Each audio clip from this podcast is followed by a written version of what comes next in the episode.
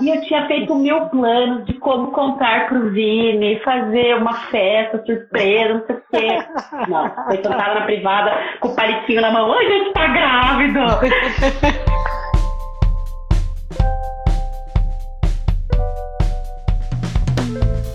Eu sou a Verônica, eu tenho 33 anos, eu fui diagnosticada com fibrose cística com 23 anos de idade, então já faz aí 10 anos que eu descobri a fibrose cística na minha vida. Eu sou mãe da Helena, que tem um ano e cinco meses. Eu, meu nome é Clarice e meu Instagram é Clarifibra. Eu acho que eu sou mais conhecida como Clarifibra do que como Clarice. Sou de Recife vim pra cá, pra Porto Alegre, por conta do transplante, né? E sim, fui mamãe e sigo nessa empreitada que é ser mãe, né?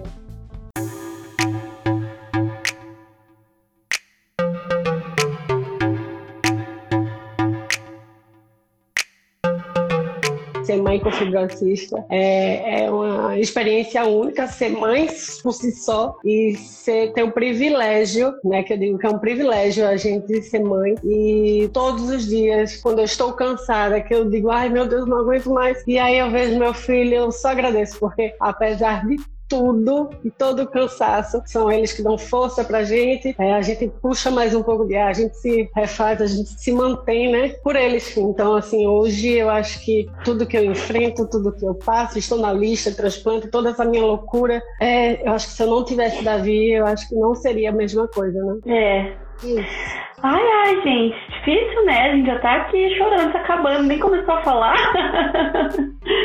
Bom, claro, é uma alegria muito grande poder estar com você aqui batendo esse papo. Infelizmente a gente não pode estar junto, né, fisicamente.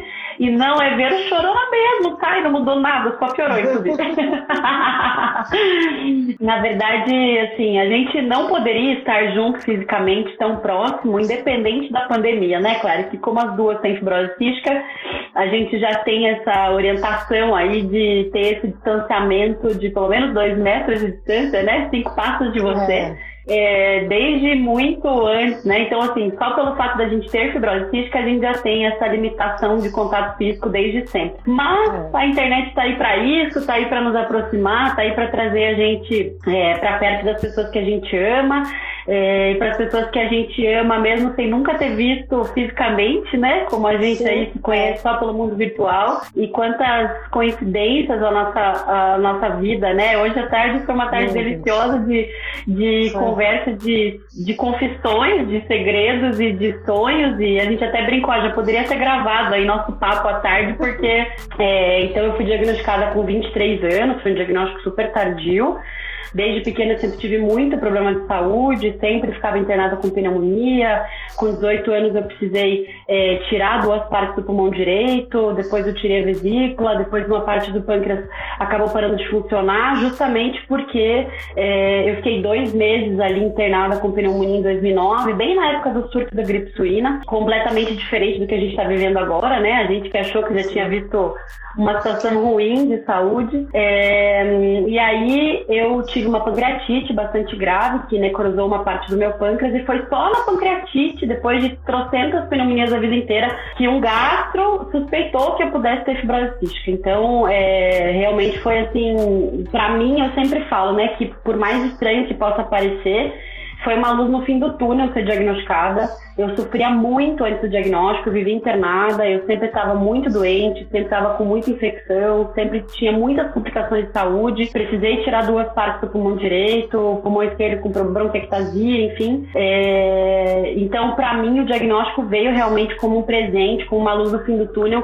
para que eu pudesse ter uma Exatamente, saber o que estava acontecendo. Então, é, como foi para você o seu diagnóstico, Clary? Então, o meu diagnóstico é na minha adolescência, na minha infância, acho que na, na, minha infância era muito mais tranquilo. Eu brincava, tipo, eu não, não, nem percebia, né? Eu tinha qualquer problema. Eu tinha infecções, né? Esporádicas e era diagnosticada as infecções como a pneumonia, não, agora é uma bronquite, mas nunca tinha um certo, né? E, mas não me impediu de nada, né? Cresci brincando na rua, corria, saía para festas na adolescência. A única coisa que me incomodava na adolescência era a questão estética, né? Que eu não conseguia ganhar peso, não conseguia, enfim, engordar. Durante todo esse percurso de tempo, né, de, do, do tempo que eu nasci até os 17 anos, eu fiz diversos testes de suor, porque quando eu nasci, a fibrose cística ainda não é, não estava incluída no teste do pezinho, né? Uhum. Então não tinha como diagnosticar no, no, nascimento. Durante toda a minha vida, até os 17, é, eu tenho até que agradecer aqui bastante ao meu pneumo de Recife, né, que é o Dr. Murilo, Murilo Brito, porque ele não desistiu, ele sempre desconfiou da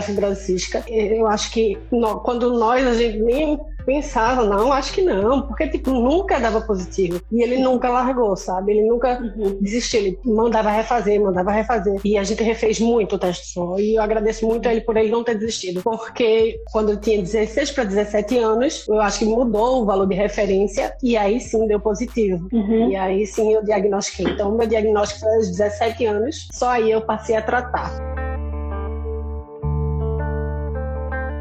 Só aí eu passei a tomar enzimas, a fazer nebulizações com pulmozima, fazer o tratamento correto. É, uhum. Deu uma controlada né, nas, nas, infecções, eu ganhei 10 quilos depois que eu passei a tomar as enzimas. Foi ótimo, né? Pra, na, na adolescência, eu, tipo, foi um, um, um, respiro, né? Porque eu, você na adolescência se sentindo feia, magra, porque não ganhava peso, e do nada você consegue 10 quilos. Então, assim, pra mim foi muito bom também nessa parte, né? Que me deu uma, um up vamos dizer assim.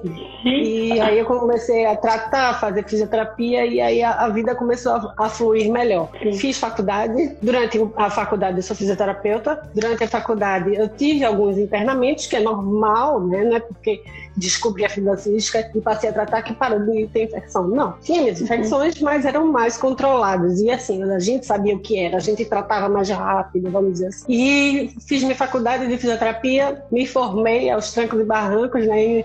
Entre uma internação e outra, consegui concluir o curso. É, sou fisioterapeuta, especialista em urgineco, fiz uma pós, porque eu achei que estava pouco, né? O que eu passei na faculdade, eu resolvi terminar é. e fazer outra pós. A gente nunca consegue né? A gente é teimosa. E assim, eu, quando eu descobri a cística, eu assim sempre queria curtir muito, viver muito, fazer tudo, sabe? Eu acho que era meio esse, ai, eu preciso, por ser fisioterapeuta, por ter estudado, apesar de no, na cadeira de respiratória, quando passaram a estudar a fibrose cística, eu não vou mentir, eu não vou mentir para vocês que eu é, estudei a fundo. Eu não quis estudar a fundo naquele momento, uhum. ainda era muito recente para mim, sabe? Sim, sim. Naquele momento eu estudei o que precisava, não entrei no. Para saber o que é... você tinha e ponto, né? E ponto, é. Hoje não, hoje eu sei diversas coisas, eu leio, eu busco, eu estudo, eu, hoje eu faço isso. E é isso, a minha vida fluiu normalmente, é, me casei e ganhei um presente maravilhoso, engravidei, enfim, acho que aí a gente vai. É. é. Uma coisa que é muito legal também a gente falar, né, Clara, é que esse nosso bate-papo, ele, a gente falou, né, que é um bate-papo sobre maternidade, porque sim, a gente vai falar sobre a nossa trajetória de gestação e como foi e tudo mais, mas ao mesmo tempo, é, eu tava pensando aqui que esse nosso bate-papo, ele é, é sobre sonhos, né?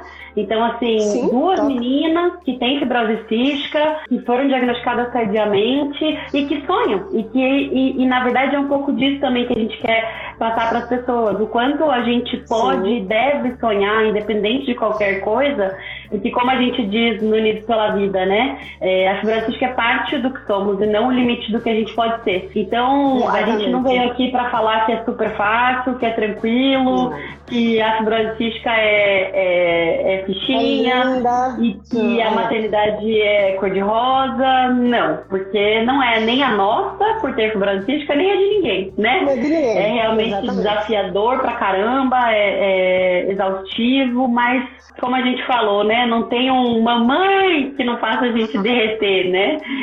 Ah! Passa qualquer cansaço. É, passa, é, passa e, e, e, a gente tira a força de onde a gente não tem e tira a força justamente dessas crianças maravilhosas que vieram para salvar nossa vida, né? Isso, totalmente. Eles são, é, pelo menos para mim, Davi, é, foi a minha, minha salvação, porque, assim, até a questão do tratamento em si, né? Você hoje Sim. se trata para ele, para o seu filho, para sua filha. Sim. Hoje você tem que se tratar. Se antes, em algum momento, na adolescência, por exemplo, se eu negligenciei uma fisioterapia, fui rebelde em um tratamento, hoje não cabe. Hoje, Sim. quando eu tô com preguiça, eu penso primeiro, poxa, eu tenho que ficar bem para cuidar do meu filho, né? Para o meu filho me ter. Hoje a gente tem que se cuidar para eles, porque é, a fibrose não é fácil é, ela é traiçoeira, ela derruba a gente assim. Um dia a gente tá bem, no outro dia ela te derruba, te dá uma rasteira que tu nem vê, tu já tá lá embaixo, assim, opa, o que foi que aconteceu? É. E é assim, então se a gente não se cuidar, ah, se a é, gente não é. se cuidar, é, a gente cai e a gente precisa se cuidar por eles. Então, assim, Davi foi, sem dúvida, o meu, tipo, o meu eixo. Eu tenho que entrar aqui, hoje eu tenho um filho e eu preciso ficar bem para ele. Então, yes. Eu acho que ele foi a minha salvação, porque eu dava muita derrapada, sabe? Sim. E até tem uma pessoa que perguntou ali se a sua gravidez foi planejada. Vamos começar do, do começo, Vamos. então, né? Lá para trás é, do sonho, quer contar da, da, da, da, sua e depois eu conto da, da minha? Então, é, em relação a planejamento, é, eu não tinha um planejamento, eu sempre quis engravidar. O, eu cheguei a conversar com o meu médico, eu acho que eu perguntei uma vez ou duas, enfim, em momentos diferentes sobre uhum. gravidez. E eu me uhum. recordo muito dele falar que eu não podia, mas eu não sabia se eu não podia porque fisiologicamente eu não conseguiria, ou se eu não podia porque porque não era bom, né, para mim. E aí, tudo bem, eu não tinha essa informação, fiquei sempre, sempre com essa dúvida.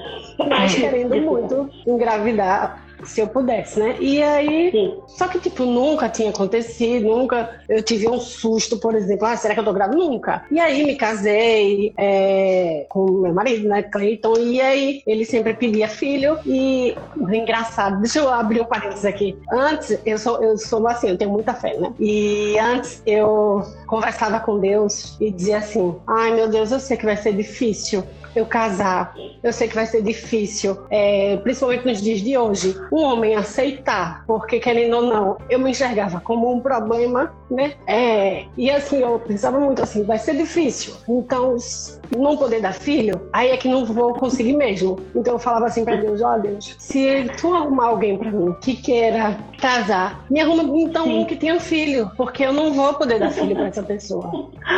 E aí eu, e aí eu a, vida deu uma reviravolta. Eu parei, dei um tempo no Pilates, comecei a trabalhar com outra coisa. Conheci Clayton no, no escritório. A empresa dele prestava serviço para a empresa que eu, que eu trabalhei. E aí me casei com Clayton. Clayton já tinha dois filhos. Eu disse, Deus do céu, esse é o homem, né? Pensei cá comigo. Já tem filho, não vai me aperrear com filho. Isso a gente já paquerando. E aí a gente só paquerava e tal. E aí ele foi logo num período que eu precisei internar. E eu fiquei daquele jeitinho, internada 15 dias de molho, né? No, no pior cenário, enfim. E esta criatura, que não era nem meu namorado, não saiu do pé do hospital, do pé do, da cama. E aí eu, ali eu comprovei, não, essa pessoa tá comigo e ela tá me vendo no meu pior. Então é ele, né? E também, ótimo, que já tem filho. Só que Deus surpreende. Deus deu exatamente o que eu quis, um homem que tinha filhos, que talvez não me pedisse, não se preocupasse com isso, Ai, papai do céu vai e ainda me dá um filho que eu também queria. Então, assim, as coisas acontecem, né? Sim. Quando a gente menos espera. E, e, falando de planejamento, na minha cabeça antes, eu pensava, vou, eu tenho que ser, eu vou ser mãe, eu quero ser mãe, e eu vou, quando eu resolver fazer isso, eu vou fazer pelo menos uns seis meses de preparação física, de fisioterapia, para ficar Sim. bem fisicamente para engravidar. E aí eu tenho que engravidar. Sim. Só que isso eu tinha é. na minha cabeça, teoria. E aí vem a vida e mostra que a gente não planeja nada, né? Nada. No meu caso, não teve muito planejamento, porque eu fui pega de surpresa, né? Sim. Apesar de inconscientemente estar me preparando, porque eu não tinha consciência que eu estava fazendo isso para engravidar, porque não foi assim. Sim. Mas eu já vinha há uns meses fazendo fisioterapia e reabilitação numa clínica em Recife, e eu já estava me preparando, eu já estava fazendo o meu projeto sem me ligar que era, entendeu? Sim. E aí, eu engravidei. E engravidei nesse momento que eu já estava bem fisicamente, estava fazendo a reabilitação. Sim. E Soube, ganhei a notícia. Ela lá descobri. planejou tudo. Tudo, certeza. É. E aí. É. E olha, só foi um mês que eu parei o anticoncepcional pra regular minha menstruação. E aí aconteceu. É. E aí não teve nenhum planejamento, veio. Fiquei muito feliz, muito. Sabe que a pessoa fica feliz e desesperada? Pronto, porque eu pensei, sim, eu tô grávida, eu, meu Deus, se será que vai aguentar? Meu filho, meu Deus, eu vou respirar, meu pulmão. Tratamento, socorro, vida. É. Mas assim, foi uma, uma explosão de sentimentos. Imagino. E assim, a gente estava até, né? É, tem uma pessoa ali que perguntou se meninos podem engravidar, homens que têm fibrose podem ser pais. Podem sim. A gente tem vários casos, tem alguns relatos até lá no site do Unidos pela Vida.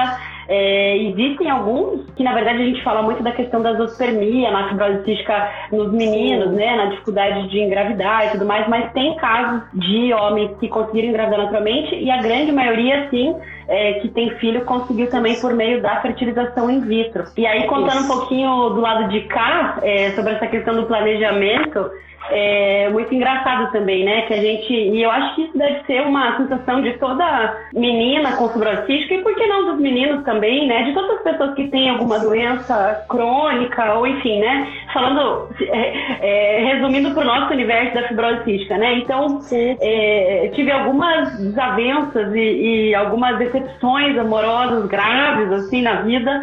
É, inclusive tem um, uma pessoa que é, uma vez até, logo que eu descobri que eu tinha fibrose cística, que estava que tava num relacionamento assim, super curtinho, tinha acabado de começar. Meu marido sabe disso, ele está assistindo, ele sabe dessa história. Mas eu lembro que logo depois que é, eu descobri que eu tinha fibrose cística, eu fui para São Paulo, eu estava respirando ainda com a ajuda de oxigênio, porque eu tinha acabado de sair de uma pneumonia muito grave, que eu fiquei praticamente ali dois meses internada. E aí eu sei que hum, eu lembro que essa pessoa olhou para mim e falou, depois que eu voltei de, de São Paulo, fui para casa da minha irmã, eu lembro que eu cheguei aqui e ele falou assim para mim, olha, nessa semana que você teve viajando, eu comecei a pesquisar sobre o que você tinha e eu vi que é muito grave e eu quero é, me separar de você. Eu falei, mas gente, o que, que tá acontecendo? Acontecendo e tal. Ele falou que era um tempo para pensar, porque o que você tem é muito grave. E como é que eu vou constituir família com uma pessoa que vai morrer logo? Foi isso que eu ouvi da pessoa que eu estava me relacionando no momento em que eu fui diagnosticada. E aí eu lembro que eu tive uma iluminação e eu olhei para ele e falei assim: você tem a tua vida inteira para pensar no que você tá me falando, porque eu tenho certeza que eu vou ser muito feliz e que eu vou viver muito tempo, porque agora eu sei o que eu tenho e eu vou me tratar e eu vou me cuidar. E aí, como a vida não deixa barato, né? A gente tem o que a gente sonha sonha e o que a gente luta e o que a gente deseja. Eu sempre sonhei em ser mãe, desde pequena, desde. Eu, eu sempre fui muito maternal, assim, as pessoas sempre falaram muito isso, né? Que eu sempre fui muito mãezona. Então, essa sensação de querer cuidar de todo mundo, cuidar de, né, de tudo e cuidar das pessoas. E assim, eu é, sempre sonhei em ser mãe, sempre tive esse desejo muito grande de ser mãe. E eu ia ser mãe de qualquer forma. Fosse sozinha, sem marido, eu ia ser mãe. Eu sempre sonhei também adotar. Eu acho que a maternidade vai muito além da gestação, né? O maternar, o sonhar em ser mãe é um desejo e um comportamento de cada um. Então existem muitas formas da gente poder ser mãe, né? Então assim Sim, tem muitas crianças também precisando ser adotadas. Então eu acho que é, eu acho que o desejo de ser mãe ele não precisa se limitar somente à questão da gestação. A gente sabe que é um sonho de muitas mulheres. Você sentir aquele aquele serzinho crescendo dentro de você, aquela barriga crescendo, tudo aquilo acontecendo, aquela loucura de hormônio e de amor, assim, que vai aflorando o tempo inteiro, né? Então, é, o Vini, que é meu marido, que agora eu vou chorar falando dele também, né? Por que não? É, o Vini era meu amigo de faculdade, a gente se conhece desde 2004, então bota aí uns bons anos na conta. É, e na faculdade a gente já tinha uns TTT, como falo, né? A gente já, já se, se paquerava de longe, já se olhava de longe, já, já era amigo, a gente sempre gostou de tudo muito parecido, assim, é, desde música, tatuagem, a gente se conheceu por causa de tatuagem, os dois são doidos por tatuagem, a gente fala que um dia a gente ganhar na Mega Sena, a gente vai fechar um estúdio de tatuagem e sair de lá igual um gibi. então a gente se conheceu por causa disso, assim, de hardcore, punk rock e tatuagem. Sim, essa pessoa que usa rosa gosta de tudo isso. é, e aí aí eu sei que a gente era amigo de faculdade, enfim, até teve uma, uma vez que a gente saiu em 2004 e vamos, vamos sair para um barzinho, vamos. E aí a gente, hum, naquela época, não ficou junto, até caiu de moto na primeira vez que a gente saiu. E aí a vida seguiu, ele foi pro caminho dele, eu fui pro meu caminho, eu tive outros relacionamentos, ele também. Até que em 2012 a gente se reencontrou é, numa casa de oração que a gente frequentava. E assim, no meio do nada, num dia que eu tava muito mal e que dois amigos meus me levaram para esse lugar, falaram assim: Vieram, vamos lá, que a gente vai rezar, que precisa se acalmar. No mesmo dia eu descobri que eu tava com catarata é, e que eu precisava operar o meu fêmur de volta, porque eu tinha sofrido uma fratura bastante grave no fêmur, eu tinha os pinos e as placas lá, a placa e os pinos lá ainda, precisava tirar, enfim. Foi um dia difícil de saúde e falaram: vamos lá, que a gente quer levar você lá pra se acalmar. E na quarta-feira eu voltei lá e já encontrei o Vinícius. E falei assim: gente, o que você tá fazendo aqui? Faz séculos que a gente não se encontra. E aí isso foi em janeiro de 2012. Em março a gente começou a namorar. 30 de março, então em um mês e meio ele me pediu em casamento. Em dois meses a gente estava morando junto, noivo já.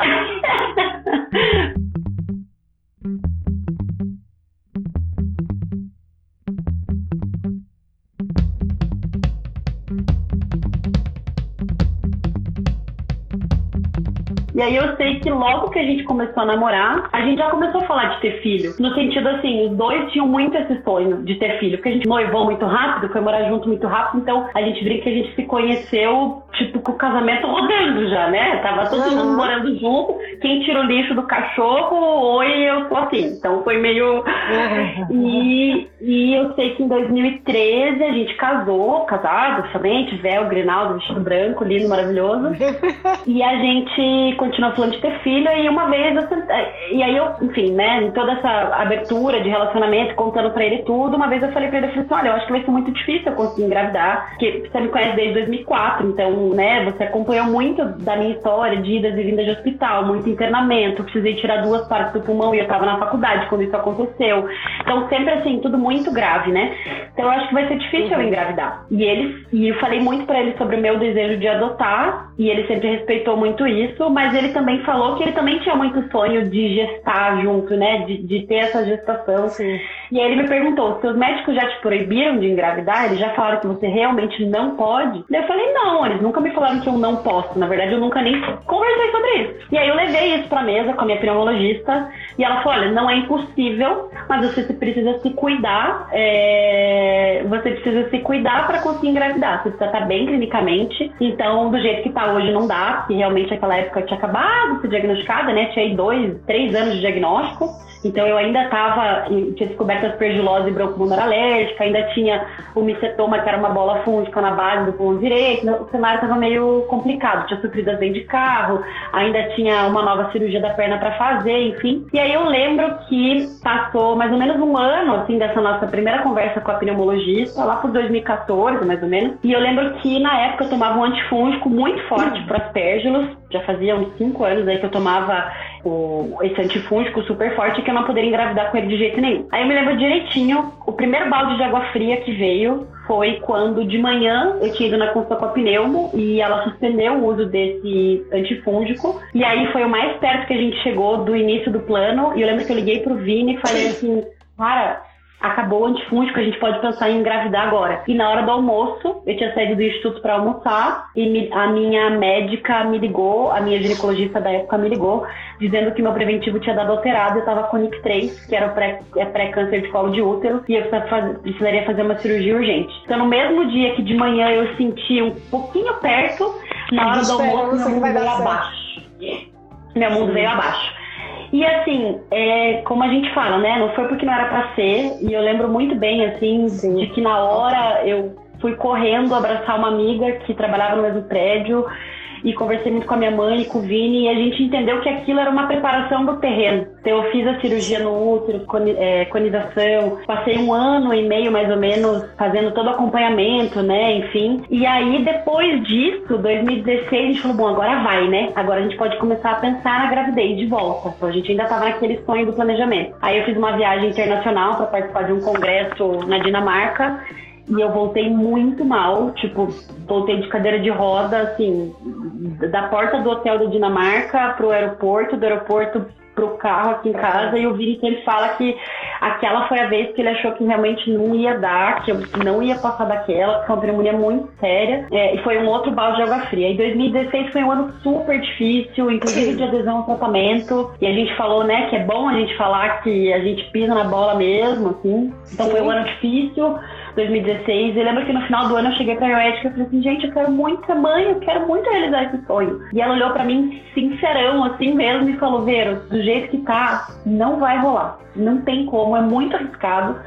Sua função pulmonar não tá tão boa para isso, você poderia estar melhor para tentar engravidar. E aí ela falou, você precisa começar a fazer atividade física melhor, porque na época eu não estava associando atividade física com o meu tratamento. E aí eu Sim. sempre odiei academia, sempre odiei educação física, porque eu nunca passava bem na educação física, então eu fazia trabalho escrito em educação física, tipo, porque eu não conseguia fazer as atividades, não tinha fôlego para isso. E eu lembro que o Vini olhou para mim e falou assim: amor, o que, que você gosta? O que, que você curtia? Eu falava, cara, eu curtia andar de patins. Era isso que eu gostava de fazer. Meu cunhado me deu um patins, eu lembro dele até hoje, e eu amava patins e amo patins Aí eu lembro que a gente saiu e foi direto pra loja e comprou patins. Só que eu moro em Curitiba. e pra gente poder andar de, andar de patins, eu preciso ir pra um parque. E Curitiba só chove. Menos na quarentena, porque na quarentena só faz sol. Uma coisa surreal.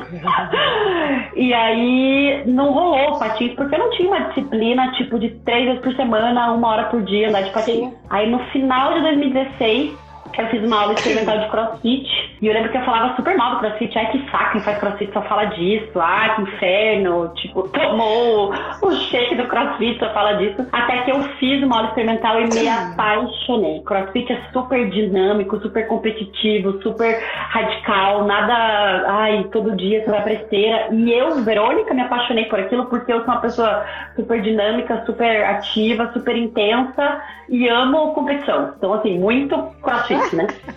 Total. Muito, Aí eu comecei total. a fazer crossfit em 2017, me apaixonei e, cara, até de competição eu participei. Eu fiquei em primeiro lugar em Curitiba, só que você precisa ler a lista de ponta cabeça, de baixo para cima. Se você pegar a ah, lista ah, tá. e inverter do último pro primeiro, eu fiquei em primeiro. Se você ler ela do primeiro pro último, eu fiquei em último, mas é uma questão de pontos de vista apenas.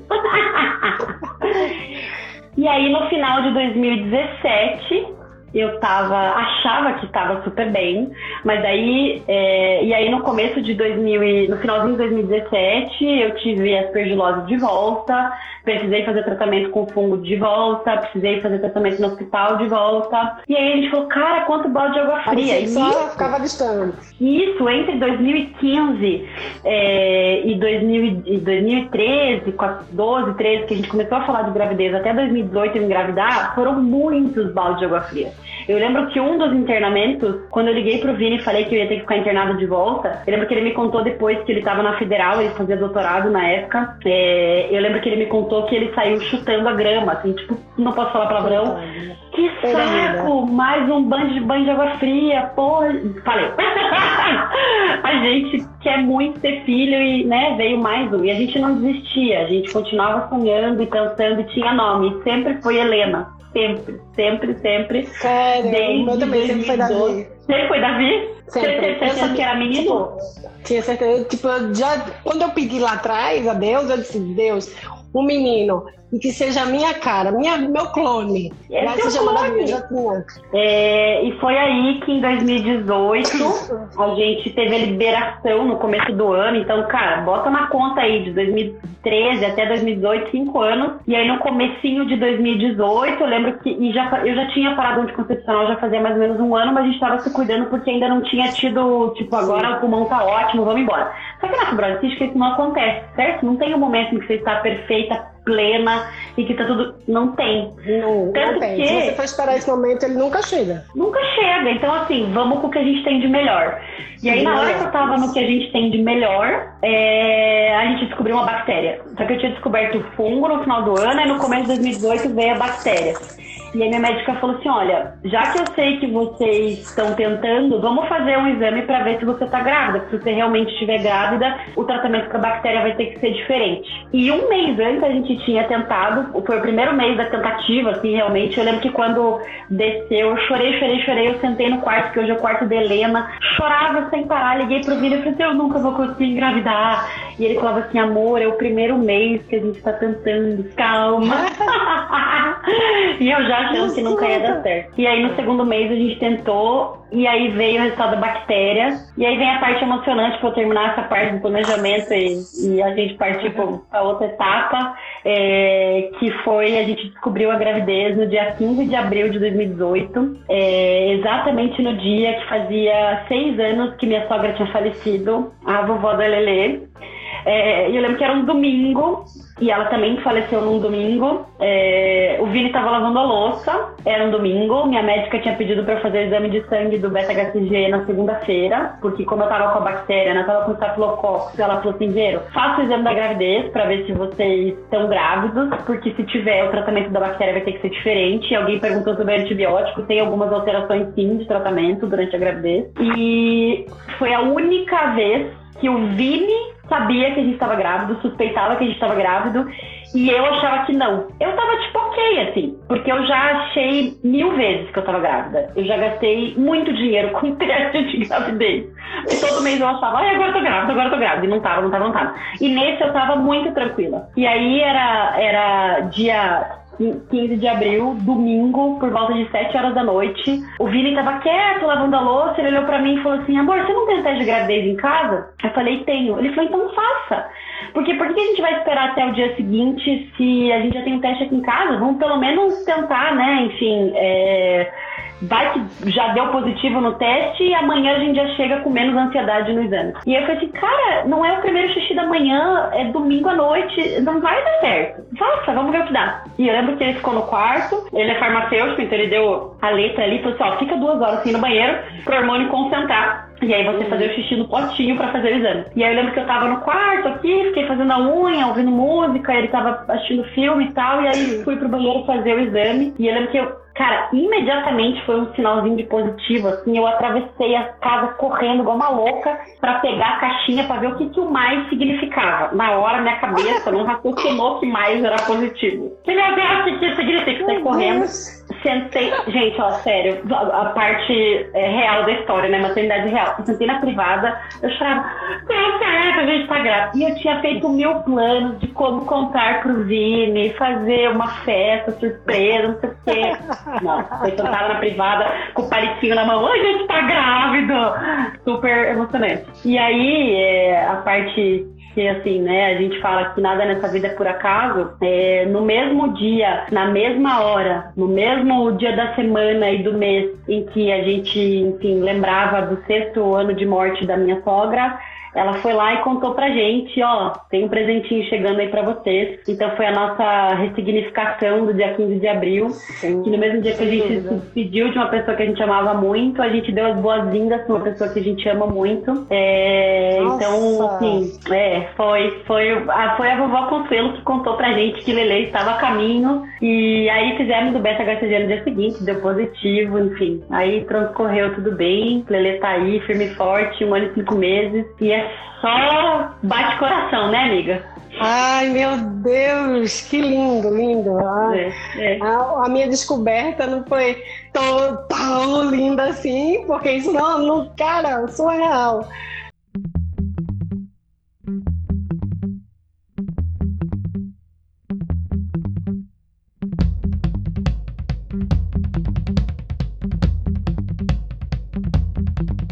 Minha, eu tava, um te... tipo, tava atrasada na minha situação, né? Minha mãe, é... um certo dia, ligou pra mim e disse: Filha, acordei tão feliz hoje. Ah, eu disse: Foi, mãe? Ela disse: Foi. Eu tive um sonho tão lindo, tão estranho também. É... Eu sonhava com um menino por volta uns 5 anos, só que eu não via o rosto do menino. Ele tava olhando pra... como se fosse pro horizonte eu tava vendo ele aqui. Eu não via o rosto, mas eu via que ele tinha um cabelinho assim. E não sei porque eu acordei muito feliz. Aí eu disse: Ó, oh, mãe, se tá querendo dizer alguma coisa, deve ser Lorena, que é minha outra irmã, porque eu não sou. Aí passou. E minha mãe sempre perguntando: tua menstruação veio? Tua menstruação veio? E nada da menstruação vinha. E eu não tava nem preocupada, porque na minha cabeça não, não era tão fácil assim, né? Passei mal, tive uns. Passei mal, é, tive uma tonteira, tive todas essas coisas que, que no início se dá, né? E eu não despertava. Na reabilitação que eu tava fazendo, eu tava fazendo um exercício que eu também me senti um pouco mal e o físico olhou pra mim e fez: Tu tá grávida, Clarice? Eu disse: Tu é louco, é, tá maluco. Sabe aquela história que todo, parece que todo mundo fica dando indireta pra você, que tá todo mundo sentindo que tá e você nem aí, pronto. Aí foi um mês, assim, bem carregado dessas coisas. Aí eu, eu e meu marido, a gente fez: Vamos parar com isso. Vamos pegar um teste e vamos fazer. Tá, vamos. Isso, eu morava na zona norte de Recife. Minha mãe morava na zona sul. Aí eu disse: é, Vamos ver manhã. E no, no percurso a gente para na farmácia e compra o teste. Parei, comprei um teste, chego na casa da minha mãe. Fui escondida no banheiro para ela não ver, porque ela já estava nesse negócio do sonho dela, né? E foi exatamente como você, minha amiga, o xixi pingou, ficou um traço super forte. Porque ele diz na caixa, diz assim: espere de dois a três minutos. Imagina, dois segundos no negócio.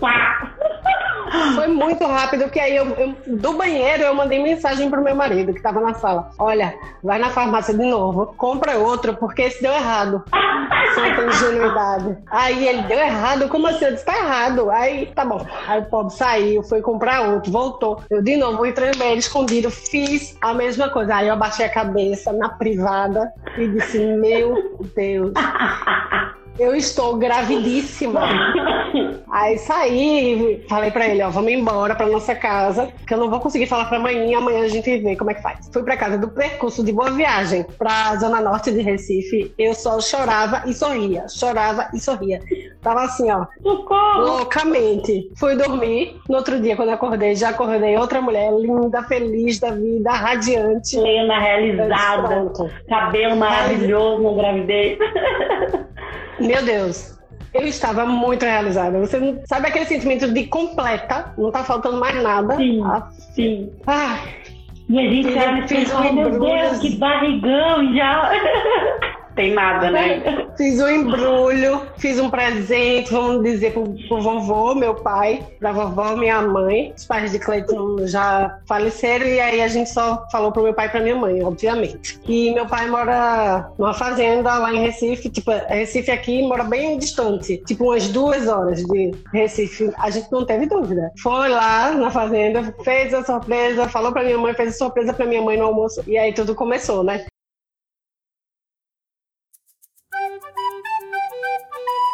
Do banheiro, eu mandei mensagem pro meu marido, que tava na sala. Olha, vai na farmácia de novo, compra outro, porque esse deu errado. Santa ingenuidade. De hardcore, punk rock e tatuagem. Sim, essa pessoa que usa rosa gosta de tudo isso.